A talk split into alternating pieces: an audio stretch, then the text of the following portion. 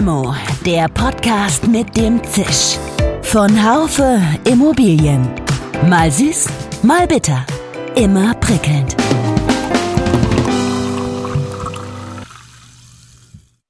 Hallo, liebe Limo-Fans. Aygul Özkan war von 2010 bis 2013 Ministerin für Soziales, Frauen, Familie, Gesundheit und Integration in Niedersachsen. Seit September 2020 ist sie stellvertretende Hauptgeschäftsführerin des ZIA. Sie kommt also von außen.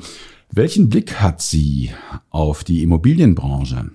Was kann sie bewegen in direkter Zusammenarbeit mit so vielen alten weißen Männern? Äh, wie steht es um Ihre Ziele nach knapp zwei Jahren? Welche Ziele hat sie überhaupt? Wir müssen viel gemeinschaftlicher denken, nicht in Silos denken. Wir müssen das aufbrechen. Das gilt auch für unsere Immobilienwelt, für dieses Denken nur in Assetklassen oder in Gebäudeklassen. Das bringt uns nicht weiter. Wir müssen viel vernetzter denken und das wollen wir in uns selbst im CIA ja auch tun. Eine fachliche, aber auch eine persönliche Limo. Schön, dass Sie dabei sind. Mein Name ist Dirk Labusch. Ich bin Chefredakteur des Fachmagazins Immobilienwirtschaft. Volzkan, ein ganz herzliches Willkommen bei Limo. Hallo, Herr Labusch, freue mich dabei zu sein. Der Tag der Immobilienwirtschaft ist ja schon ein bisschen her. Wie geht's Ihnen? Haben Sie den gut verdaut oder wirkt der in irgendeiner Form noch nach? Also erstmal waren wir natürlich sehr, sehr froh, dass äh, dieser Tag der Immobilienwirtschaft TDI in 22 so gut in Präsenz abgelaufen ist, dass wir so viele Gäste hatten, so viele Interessierte, auch äh, tolle Gespräche, zwei Bundesminister, die sich Zeit genommen haben, wunderbare Botschaften gesendet haben. Und das ist auch der Grund, das wirkt nach. Natürlich äh, schaut man und wertet aus. Erstens, was haben die Minister an Botschaften an uns, an die Immobilienwirtschaft mitgegeben? Was haben unsere Mitglieder uns mitgegeben in den Gesprächen? Und äh, wie immer im Leben, nach der Veranstaltung ist vor der nächsten Veranstaltung. Sie sagen es, jetzt sind wir wieder fast äh, in vollen Elan in den Vorbereitungen für die Expo Real in München. Oh Gott, und die ist ja jetzt noch wirklich ein paar Monate hin. Ich habe ein Stück weit das Gefühl, dass im Moment ein Horrorszenario das, das andere äh, jagt. Wenn man in die Presse schaut, dann gibt es eigentlich kaum noch Optimismus. Schreiben wir die Krisen, oder die sind ja verschiedene Krisen, schreiben wir nicht, die nicht auch so ein Stück weit äh, herbei? Oder ist das, ist das der Versuch, die Farbe, das, was kommen kann, möglichst schwarz auszumalen, auf das wir nachher doch vielleicht ein bisschen besser dadurch kommen? Naja, das mag vielleicht bei dem einen oder anderen so sein, aber generell glaube ich das nicht. Wir sind da schon realistisch. Wir schauen auf die Kennzahlen, wir schauen auf die Entwicklung am Finanzmarkt, ähm, die Finanzierung. Das Schwierige an dieser Situation ist, dass wir sozusagen multiple Krisenelemente haben. Also wir haben mehrere Dinge, die zusammenkommen und das hat es in der Geschichte so noch nie gegeben. In der Nachkriegsgeschichte will ich das jetzt mal sagen, äh, für den Zeitraum, den ich auch betrachten kann. Ähm, wir haben diese wahnsinnige Situation seit zwei Jahren, zweieinhalb Jahren durch Covid-19 ausgelöst, dass natürlich ähm, wir auch auf den Immobilienmärkten sehr stark beeinflusst waren, wenn wir uns alleine die Handelsimmobilien angucken, die Hotellerie, die Gastronomie. Und jetzt kommt natürlich die äh, Ukraine-Krise beziehungsweise die, der Krieg, der Angriffskrieg der Russen, ähm, die uns auch vor ganz große Herausforderungen stellen, weil wir nicht wissen, wie lange dieser Krieg andauern wird. Und je länger er andauert, desto mehr menschliches Leid haben wir, also sprich auch Flüchtlingsströme nach Deutschland, Flüchtlingsbewegung. Und gleichzeitig kommt aber äh, die dritte Herausforderung, wie gehen wir mit dieser Energiekrise um? Ähm, wir waren voll dabei, in Deutschland ja umzustellen auf erneuerbare Energien, hatten einen Zeitplan. Wir haben einen Sanierungsplan bei den Immobilien, ähm, damit wir auch ESG-konform werden, die Nachhaltigkeitsziele erreichen. Und mitten in diesem Zeitplan, in diesem Umbauplan kommt natürlich ein Korrektiv rein, dass wir viel schneller uns in unserer Energieversorgung verändern müssen. Und das ist die dritte sozusagen Herausforderung. Und all das zusammen geballt gibt uns natürlich einen, einen Zustand wieder, den wir so gar nicht simulieren können, konnten und können. Und deswegen ist es schon ganz gut, auf die Experten zu hören, auf die Kennzahlen zu hören. Also zu schwarz können wir es gar nicht malen, sollten wir es auch nicht malen, aber es gibt keine Blaupause für so eine Situation und deswegen finde ich es gut, dass wir diese Situation aus allen Perspektiven betrachten, Experten dazu. Dieses Thema Unsicherheit, das, äh, wenn wir das mal runterbrechen, auch auf, aufs Kleine. Ich war gerade, äh, wir hatten gerade Eigentümerversammlung und äh, so eine kleine Eigentumswohnung und äh, da war die große Frage, wie man jetzt heizt. Ähm, Gasheizung ähm, ist kaputt, wir müsste eigentlich erneuert werden. Nachbargemeinschaft ist gerade von, von Öl auf Gas geschwenkt vor einem Jahr. Das war äh, dann doch nicht so eine gute äh, Idee. Wärmepumpe kommt nicht so in Betracht. Also die, äh, im Moment haben wir uns drauf, drauf committed, dass wir gesagt haben, ja, wir lassen es jetzt erstmal, vielleicht wissen wir in einem Jahr, also wir reparieren, wo wir noch können. Vielleicht wissen wir in einem Jahr mehr und, und vielleicht gibt's die, sind die Rahmenbedingungen da völlig andere. Aber das, was ich jetzt im Kleinen gezeigt habe äh, bei unserer Gemeinschaft, das ist im Großen ja genauso äh, virulent. Das Thema, also Unsicherheit ist da. Und ich frage mich immer, wie geht eine Gesellschaft mit dieser Unsicherheit um? Ich habe den Eindruck, dass wir das ein bisschen, dass wir es nie richtig gelernt haben, damit umzugehen. Naja, wir waren in, in der Tat die letzten, ich sag mal, 15, 18 Jahre verwöhnt in einer Situation, wo es uns in Deutschland sehr, sehr gut ging, in Weiten von Europa auch, aber besonders in Deutschland. Wenn wir auf die Immobilienwirtschaft gucken, dann äh, dort besonders. Wir haben eigentlich immer eine Bewegung gesehen der Linie, die ging nach oben. Und das äh, verleitet einen dazu, äh, bequem zu werden und zu glauben, dass man eben auch so die nächsten 20 Jahre weitermacht. Ich glaube schon, dass aber da das Bewusstsein im letzten Jahr auch natürlich sicherlich durch den Regierungswechsel, Wahlkampfthemen, die auf dem Tisch liegen, natürlich äh, auch äh, Umweltbewegungen, Fridays for Future Bewegung uns deutlich gemacht haben, wir müssen uns aufmachen, wir müssen uns bewegen, wir müssen, können nicht verharren, wir müssen auch investieren in die Zukunft. Und ähm, auch hier würde ich sagen, abwarten ist eigentlich die nicht die richtige Antwort, sondern äh, jeder im, im Kleinen, im Einzelnen kann was tun. Und wir werden das jetzt auch sehen äh, an den Vorgaben, die aus dem Bundeswirtschafts- und Energieministerium kommen werden. Ähm, wir werden die ähm, Zeitpläne noch anpassen müssen. Wir müssen schneller werden, beispielsweise auch, weil Sie die Heizungen genannt haben, im, im Umbau, im Austausch der Heizungsanlagen in sowohl im privaten wie in gewerblichen Bereichen. Das muss aber stemmbar sein. Das muss eben auch leistbar sein. Das muss wirtschaftlich auch möglich sein. Und das ist, glaube ich, das, was wir diskutieren müssen, wo wir Ängste nehmen müssen, wo wir Fahrpläne aufstellen müssen, wo wir sicherlich auch mit Fördermitteln sozusagen die, die Belastung abfedern müssen, äh, damit wir in einem sehr, sehr schnellen, kurzen Zeitraum ähm, vorankommen. Aber ich glaube, ich, ich beobachte schon, dass jetzt sehr stark wieder nach dem Staat gerufen wird, wahrscheinlich auch in großen Teilen zu Recht am eigenen Wohlstand und am eigenen äh, Leben soll sich möglichst, das soll so bleiben, wie es ist. Sie sagen natürlich, dass äh, Fridays for Future fordert andere Dinge und eigentlich fordert der gesunde Menschenverstand, dass wir jetzt alle tätig werden. Aber aber es wird nach dem Staat gerufen und der Staat versucht es zurzeit, wie ich meine, möglichst allen recht zu machen? Ich glaube schon, dass wir auch im privaten Bereich da einen großen Beitrag leisten müssen. Da muss der Staat das nicht aufgeben oder fördern. Da, da gebe ich Ihnen vollkommen recht. Aber wenn ich Transformationsprozesse, große Transformationen anstoßen soll, will, wie zum Beispiel Umstieg auf Wärmepumpen etc., dann ist es so, dass, und die Vergangenheit hat das gezeigt, dann brauche ich eine Anschubfinanzierung. Ja. Dann brauche ich einen Anschub, damit dieses Mindset sich ändert. Nehmen Sie das Beispiel E-Autos. Ne? Mhm. Da haben wir auch lange hin und her überlegt und der Staat hat gesagt, okay, jedem Einzelnen möchte ich eine gewisse Förderung zukommen lassen, damit dieser Einstieg, weil der Markt noch so teuer war, äh, gelingt. Und irgendwann zieht man sich raus und dann äh, neutralisiert sich das. Und das ist so der Gedanke dahinter.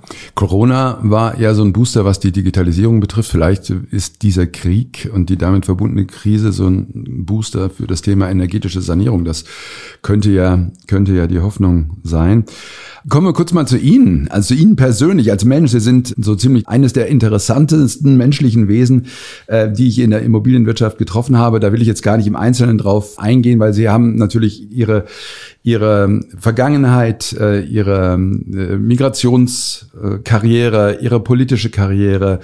Ähm, jetzt werden Sie bei Wikipedia, Frau Özkan, werden Sie als Lobbyistin bezeichnet. Und da sind Sie jetzt ja auch, weil Sie beim ZIA sind. Ähm, was macht das mit Ihnen? Äh, tun Sie sich mit dieser Bezeichnung ein bisschen schwer? Ich könnte mir das fast vorstellen. Oder ist es für Sie kein Problem? Naja, an sich finde ich den Begriff Lobbying gar nicht schlimm, aber er wird in unserer Gesellschaft tatsächlich negativ, äh, ist negativ behaftet. Ich sag mal, andere Länder, die englischsprachigen Länder, ist, äh, sehen das gar nicht so negativ. Ich würde mich selbst, wenn ich gefragt werden würde, als Netzwerkerin bezeichnen. Und das brauchen Sie überall. Wenn Sie in der Politik sind, müssen Sie gut netzwerken können. Sie müssen ja hinhören, Menschen verstehen, Menschen erkennen, die zusammen was bewegen können und sie zusammenführen. Das gilt aber auch in der Wirtschaft und das gilt auch im Ehrenamt oder im Privaten. Wenn Sie ein Gespür für Menschen haben und für Themen und vielleicht auch mal zwei Schritte vorausdenken oder weiterdenken und ähm, überlegen, wer mit wem dieses Problem lösen kann oder diese Herausforderung meistern kann, dann ist das eigentlich das, was, was es bezeichnet. Und das mag ich, das zeichnet mich aus, glaube ich. Mhm. Und das hat mich vielleicht auch jetzt dazu geführt, dass ich zu einem Verband gegangen bin. Ich bin in der Wirtschaft groß geworden. Ich war eine Zeit lang in der Politik, ja. Auch da wurde genau das abgefragt, wie ich finde. Mhm. Äh, gute Politiker können nur gut sein, wenn sie Menschen mögen und äh, mit Menschen zu, zurechtkommen können. Und das ist, glaube ich, im, im Verbandsleben genauso. Sie sind jetzt knapp zwei Jahre beim Ziel, also anderth gut anderthalb, nach so vielen Stationen, die Sie ja hatten. Es kam aus Ihrer Antwort eigentlich eben schon fast raus. Ich wollte Sie fragen, macht es Ihnen noch Spaß? Oder anders gefragt, haben sich die Erwartungen, die Sie an Ihre Tätigkeit gestellt haben, erfüllt? Welche Erwartungen waren das? Also absolut erfüllt. Ich bin sehr zufrieden. Mir macht es Spaß. Ich komme hier sehr, sehr gerne hier. Jetzt ja immer mehr auch draußen und nicht nur in unserem Büro in Berlin am Leipziger Platz, sondern Gott sei Dank können wir uns ja auch jetzt immer mehr woanders treffen mit unseren Mitgliedern und anderen Gesprächspartnern. Ja, also Erwartungshaltung wie immer. Man, man weiß gar nicht, was einen dann doch erwartet, äh, denn jeder Tag sieht anders aus. Äh, das liegt, lag auch da daran, dass wir, dass ich mitten in der Corona-Zeit September 2020 eingestiegen bin und wir jeden Tag quasi gefühlt ähm, gucken mussten, wie justieren wir eigentlich draußen, wie justiert die Wirtschaft, die Politik und was heißt das für unsere Mitglieder? Also von daher eine sehr bewegte Zeit. Ja, meine Erwartung war genau das, wie, wie wollen wir eigentlich in und in, nach der Corona, Post-Corona-Zeit eigentlich leben, arbeiten, wohnen, Freizeit verbringen, Gesundheitsversorgung realisieren oder organisieren.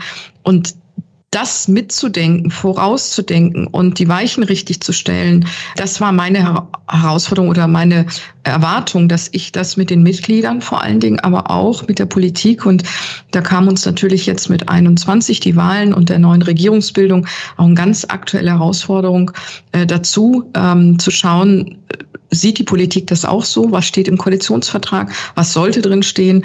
Äh, woran wollen wir arbeiten? Dass es jetzt zu einer solchen erweiterten Krisensituation in Europa kommt, hätte ich auch nicht erwarten können. Aber auch das ist eine Herausforderung, die man meistern kann. Und ich liebe eigentlich Dinge, die äh, unerwartet kommen, die man gestalten kann, die man verändern kann, äh, mit verändern kann. Und das äh, treibt mich an. Und das deswegen bin ich hochzufrieden und äh, bin gespannt, wo mich das hinführt. Sind die Themen, die Sie eben angesprochen haben, Gesundheit, Wohnen, äh, Freizeitverhalten auch, sind das die Themen, für die Sie sich äh, besonders einsetzen? Sind das äh, diese äh, oder sind es auch harte Finanzthemen? Also das könnten Sie können Sie auch.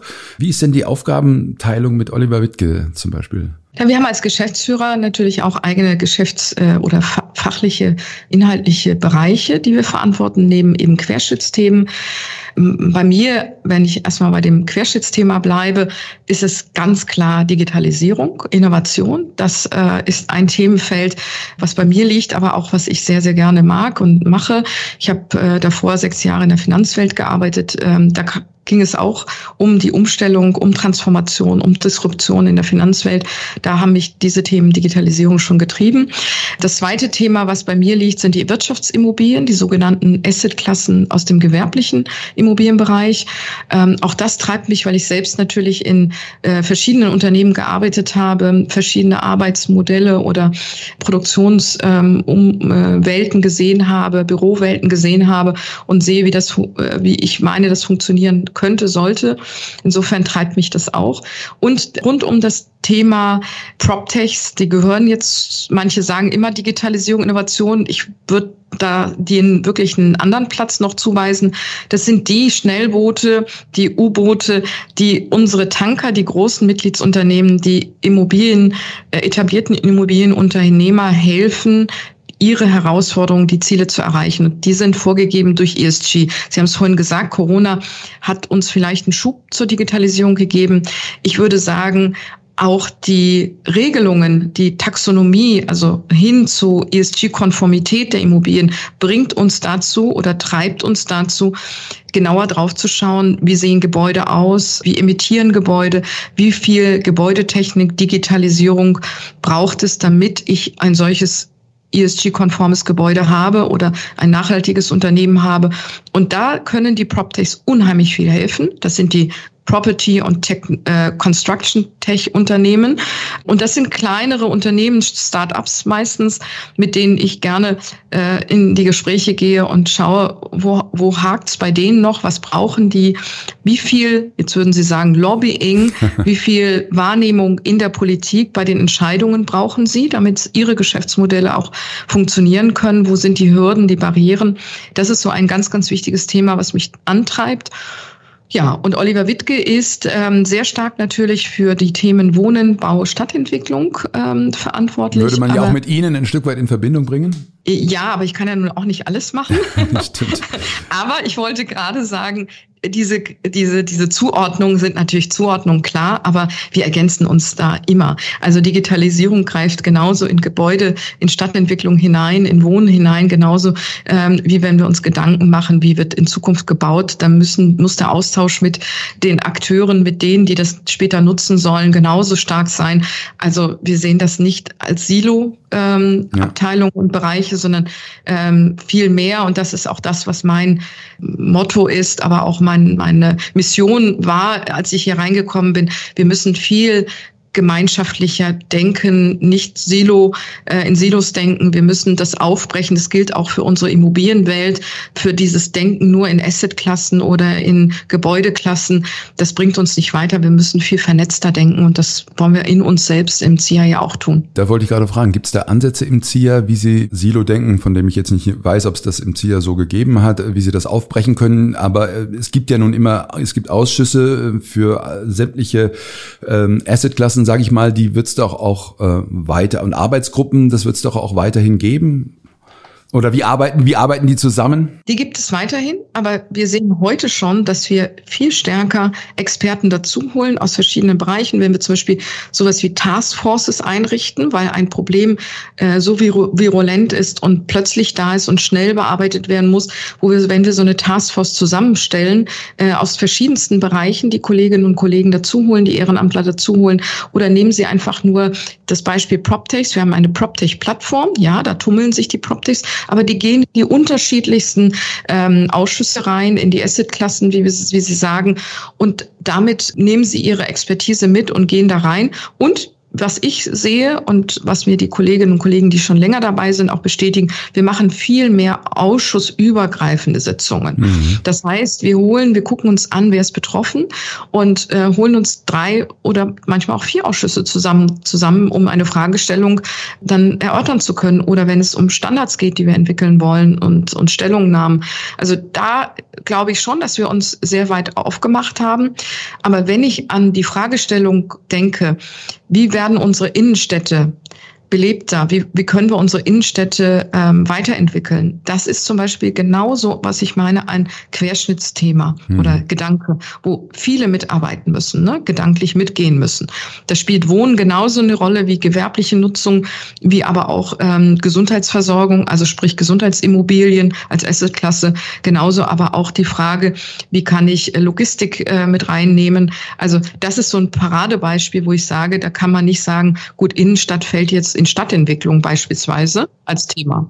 Also da fangen wir schon an, viel vernetzter und ähm, äh, gemeinschaftlicher zu arbeiten. Sie sind ein Mensch mit einer großen fachlichen Expertise und Erfahrung auch, aber Sie sind auch ein Mensch mit einer großen sozialen Expertise, kann ich mal so sagen. Das ist mir aufgefallen, als wir uns auf der MIPIM lange unterhalten haben, auch über die Vergangenheit.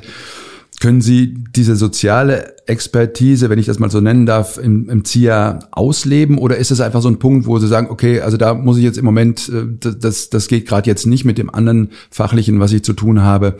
Diese sozialen Themen, äh, das muss ich jetzt mal ausklammern? Nein, das kann ich nie ausklammern. Das lebt in mir und das wird auch immer mit mir gehen, egal wo ich hingehe. Und ehrlicherweise warne ich auch jeden Chef vor, äh, und sage, also wenn du hm. mich nimmst, dann nimmst du dieses und jenes mit. Das, darauf musst du dich einstellen. und ähm, das gibt's nur im Gesamtpaket. Also Beispiel ähm, Frauen in Führung. Ein Thema, das mich natürlich all die Jahre begleitet, weil ich ja selbst in meinem beruflichen Werdegang immer wieder auch vor diese Frage gestellt wurde und werde, wie kann man das gewährleisten? Wie kann man selbst sich auch entwickeln? Was hindert mich eigentlich oder was hindert andere? Und das treibe ich natürlich. Und wenn ich hier sehe, so tolle, talentierte Frauen in der Immobilienwelt, ähm, die man sichtbarer machen muss, weil ich höre auch ganz viele, die mir sagen, aber Frau Eskan, ich kenne keine. Oder wenn ich frage, warum ist auf dem Panel zu dem und dem Thema keine einzige Frau, dann kriege ich manchmal auch als Antwort zurück, aber ich kenne keine und da gab es keine und da hat sich keiner gemeldet oder so. Dann sage ich, also das nächste Mal gerne mich äh, kontaktieren. Ich kann Ihnen auf Anhieb fünf oder zehn nennen und da wird bestimmt eine dabei sein, die auch Zeit haben wird. Und, und ansonsten sorge ich dafür. Aber Sie sind doch im Ziel ja wirklich sehr stark mit von alten weißen Männern umgeben, will ich jetzt mal so sagen darf. Ja, aber die Entwicklung sieht anders aus. Ne? Ich ja, habe nichts gegen, alte weiße nee, ich Männer. Ich bin ja selber ich einer. Ich liebe, ich liebe alte weiße Männer. Also das ist ich liebe auch Männer, insofern so ist es. Ähm, aber ich schätze auch deren Expertise, ähm, das, was sie geleistet haben, ähm, insbesondere wenn es auch eigene Unternehmensvertreter sind. Also ich gehe sehr, sehr gerne in den Dialog, weil ich auch sehr viel lerne daraus und auch eine andere äh, Perspektive, vielleicht Blickwinkel äh, lerne. Aber ich, es ist auch wichtig, sich den Realitäten und der äh, Gesellschaft da draußen auch, dass es sich widerspiegelt in, in der Branche. Und die sieht nun mal anders aus da draußen. Ne? Also hm. 50 Prozent der Bevölkerung, und das sind Frauen, nutzen umbaute Räume. Also sie leben in Räumen, sie arbeiten in Räumen. D der Blick einer Frau ähm, auch in Diskussionen, in wirtschaftlichen Entscheidungen ist dann vielleicht doch auch nochmal sehr, sehr wichtig und betriebswirtschaftlich auch für das Ergebnis des Unternehmens sicherlich auch hilfreich. Deswegen, was ich mache, ist ja nicht bei Null. Ich bin ja reingekommen, da gab es schon oder gibt es ganz viele Frauen, diesen Vernetzungsgedanken auch da weiterzufügen. Ich bin sehr froh, dass ich in diese Kreise reingekommen bin, wo sich Frauen unheimlich unterstützen. Und meine Aufgabe im Verband ist es, bei all dem, was wir tun, also Beispiel Ausschussbesetzung, wer wird Vorsitzender, wer wird stellvertretende Vorsitzende, sichtbar machen, äh, die, die, die Erfahrung reinbringen, ähm, im Präsidium die Besitz, Besetzung, welches Unternehmen schickt wen ins Präsidium beispielsweise. Oder wir haben einen Sitz im BDI, äh, Bundesverband der Industrie, wo wir ja auch Mitglied sind als ZIA. Da stand jetzt ein Vorstandssitz nachzubesetzen. Und dann habe ich mit Andreas Mattner, unserem Präsidenten, gesprochen, der als Präsident natürlich den Sitz im Präsidium hat. Und der Vorstandssitz sollte neu besetzt werden. Da habe ich gesagt, das ist eindeutig, wird das jetzt mit einer Frau besetzt, weil der vorherige ist ein Mann. Und ähm, insofern ähm, hat er gesagt, ja, hast du einen Vorschlag? Klar, auf Anhieb kann ich dir drei Vorschläge geben und Super. jetzt können wir gerne die Damen fragen. Also was ich damit machen meine, ist, sie transpräsenter machen, nach vorne stellen, ja. äh, äh, die Erfahrung äh, zeigen, selbst zeigen lassen. Das ist das eine Thema. Und das zweite, weil Sie mich so gefragt haben, ist natürlich die Expertise, die ich aus meiner Ministerzeit mitbringe. Wir müssen ein bisschen weiter schauen und wir müssen uns die demografische Entwicklung sehr genau anschauen. Und die zeigt uns natürlich, dass wir sehr viele Menschen in den nächsten Jahren haben werden, die älter sind, die aber wohnortnah oder eben in ihren eigenen Wohnräumen, bisherigen Wohnräumen gepflegt werden und alt werden wollen. Und da müssen wir uns mit beschäftigen. Also das sogenannte Wohnen Plus, wie ich das nenne, mhm. das müssen was wir. Eigentlich, was eigentlich nicht Ihr Thema ist, sondern das von Herrn Wittke. Ja, aber das macht ja nichts. Wir müssen ja mit unserer Expertise können wir ja alles äh, da reingeben. Natürlich. Und ähm, und das das wird ist auch eins der Themen. Ich habe mich sehr gefreut, dass unsere Bauministerin Geiwitz das auch zu ihren Zielen und äh, Themen gesetzt hat. Altersgerechtes äh, Wohnen und eben auch alt werden in, an sich würdevoll alt werden in, in den äh, Umgebungen, in denen man auch äh, jetzt lebt. Das ist ein Thema, dem wir uns annehmen müssen, auch als Immobilienwirtschaft. Und wir müssen uns selbst auch Ziele setzen und nicht nur erwarten, dass uns irgendwann die Politik was setzt. Hm, das ist zum Beispiel aus meiner Expertise als Sozialministerin natürlich ein Thema, was ich mitgenommen habe und weiter treiben will. Das Thema Migration ist ja auch sicher Ihnen persönlich ein großes Anliegen. Gibt es da Ansatzpunkte in der Immobilienwirtschaft dafür zu streiten oder ist es, liegt es auch über allem? Es liegt immer über allem, wie das Thema Frauen in Führung, auch den Blick zu haben, wie divers bin ich eigentlich aufgestellt in meinen Unternehmen, wie divers ist eigentlich auch äh, die Immobilienwirtschaft. Das hat ja auch viel damit zu tun, wie attraktiv sind wir für Young Professionals, ne? also die nächste Generation für Talente, die ähm, uns auch also unsere Branche sexy finden müssen und interessant finden müssen, äh, um damit sie auch uns als Arbeitgeber wählen ne, und mit uns arbeiten. Aber das gilt auch für Menschen mit Migrationshintergrund, weil auch da, wenn wir in die großen Städte gucken und mal in die Schulen gucken, dann stellen wir teilweise fest, wir haben schon 50 Prozent Migrationsanteil. Das heißt, in 10, 15 Jahren, äh, wenn die in das Berufsleben einsteigen, dann haben wir ein wahnsinniges Potenzial, was sich auch für uns interessieren soll. Und wir müssen aber auch offen, open-minded für verschiedene Kulturen sein, andere Sichtweisen. Und das finde ich ganz interessant. Ich bin zum Beispiel, habe mich sehr gefreut, dass die Deutschlandstiftung Integration, eine sehr tolle Stiftung, ein äh, Mentee-Programm, Mentorenprogramm aufgelegt hat, das erste, wo sie das Verbandsleben, verschiedene Verbände jungen Menschen mit Migrationshintergrund näher bringen wollen. Also man hat ein Mentee äh, aus, aus, äh, mit einem Migrationszuwanderungsgeschichte Hintergrund und wir hat, man hat einen Vertreter aus einem Verband äh, und äh, lässt hier ein Jahr mal zusammenlaufen. Weil ähm, das Verbandswesen, die Verbandsarbeit ist vielen Menschen mit Migrationshintergrund absolut fremd. Und ähm, dass das aber eine ganz wichtige äh, Aufgabe ist und Herausforderung und auch ein, ja, eine eine Branche ist, äh, die wichtig ist. Ähm, das wollen wir auch zeigen. Und ich habe auch einen Mentee eben, wie gesagt, ähm, der mit einem Migrationshintergrund hat und mit dem gehe ich jetzt ein Jahr durch und erkläre ihm auch mal, warum, weshalb es einen Verbrannt braucht und was wir hier machen. Auch das ist zum Beispiel eine ganz wichtige Transformation von Wissen, von Ideen, von Gedanken, die man auch jungen Menschen weitergeben kann. Sie haben einen prall gefüllten Lebenslauf, äh, Frau Özkan, Wirtschaft, politisch, Ehrenamt. Äh, Gab es irgendwann mal Leerläufe oder hätten Sie sich die vielleicht sogar mal gewünscht? Ähm, es ging immer so tak, tak, tak, tak, tak. War da auch Zeit mal so zum Nachdenken? Fehlt Ihnen ein bisschen? Also ich äh, in der Tat, wenn ich so das zurückblicke und reflektiere, sage ich, hätte ich doch die Zeit des Studiums noch mehr äh, nutzen sollen, um äh, in der Tat die Studienzeit zu genießen. Ich habe da nebenher gearbeitet, weil mich das auch gereizt hat damals. Ich habe übrigens für den NDR gearbeitet, NDR Fernsehen okay. in, in, in Hamburg. Also, aber das hat mir auch Spaß gemacht, Kommunikation zu lernen und äh, das dann auch später nutzen zu können. Insofern. Aber ich habe wirklich sehr schnell studiert und das ist etwas, wo ich gesagt habe, da hätte ich mir mehr Zeit lassen können. Äh, Im Nachhinein sagt man, dass das die beste Studien ist, die Studienzeit. Ja, also ich muss sagen, vor meinem ZIA-Eintritt ähm, hatte ich mir das vorgenommen, in der Tat. Ich hatte, wollte ähm, quasi mir mal ein bisschen Zeit geben und mal tief durchatmen und gucken, was entwickelt sich eigentlich wie, welche Branchen, welche Herausforderungen Herausforderung.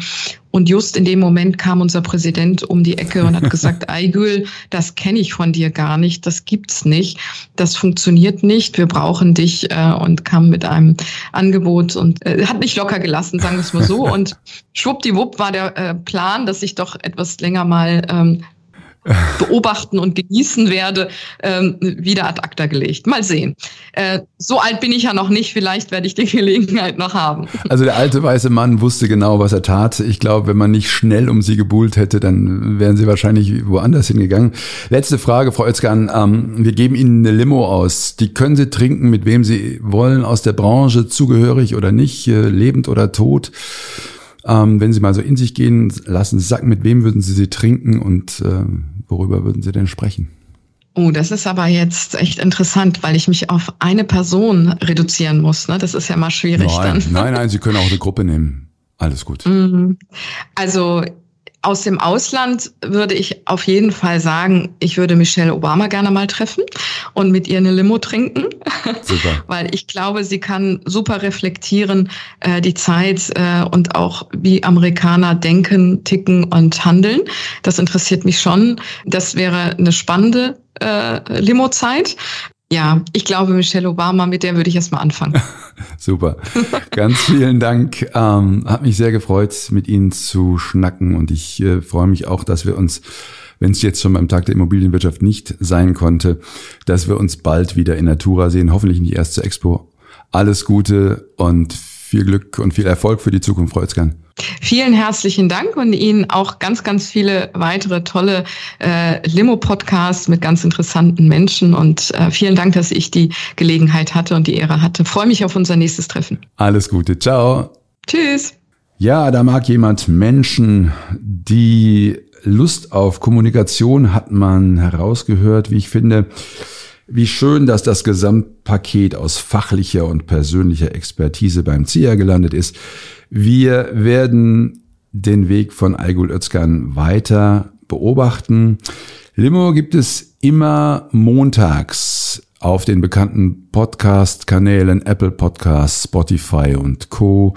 Bleiben Sie uns gewogen. Einen herzlichen Gruß an die Technik Severin Goutier und Nico Usbeck. Bis bald, ihr der Glabusch. Ciao. Schön, dass Sie dabei waren. Bis zur nächsten Folge von Limo, dem Podcast mit dem Zisch von Haufe Immobilien. Um keine Folge zu verpassen, abonnieren Sie doch einfach den Podcast in Ihrer Podcast-App.